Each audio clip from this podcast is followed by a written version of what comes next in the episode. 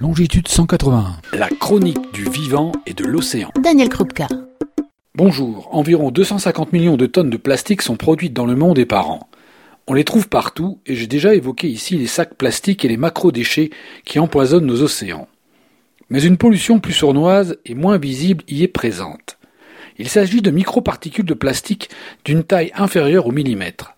On assiste à une croissance au fil des ans de ces petits débris invisibles qui flottent ou que l'on trouve en suspension ou piégés dans les sédiments.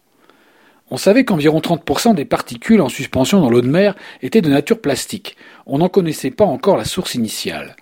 C'est désormais élucidé. Selon un scientifique britannique, Richard Thompson, c'est environ 80% de ces particules qui viendraient de nos machines à laver ou plus précisément de nos vêtements en polyester, en acrylique, en polypropylène ou en polyéthylène ou fibres polyamides. En lavant notre linge sale, seul ou en famille, on salit les océans. Car nos stations d'épuration ne les filtrent pas.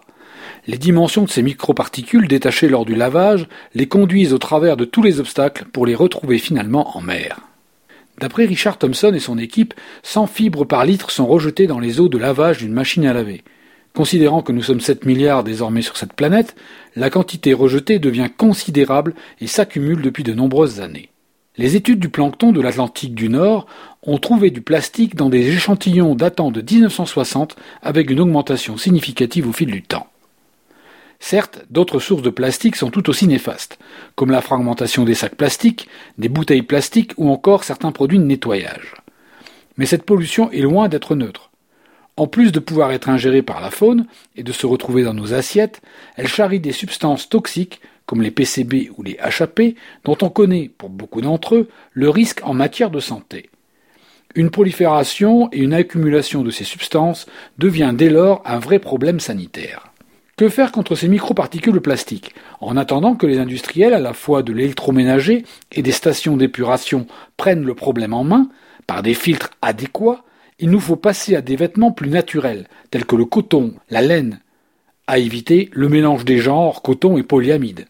Et pour ceux déjà en notre possession, éviter les lavages trop fréquents à des températures trop élevées. Les lessives sont si performantes de nos jours que les vêtements synthétiques peuvent être lavés à froid et essorés à maximum 600 tours par minute. Moins d'énergie dépensée, plus de confort au naturel, moins de pollution, une équation simple pour chacun d'entre nous. Daniel Krupka pour Fréquence Terre. Retrouvez et podcastez cette chronique sur notre site fréquenceterre.com.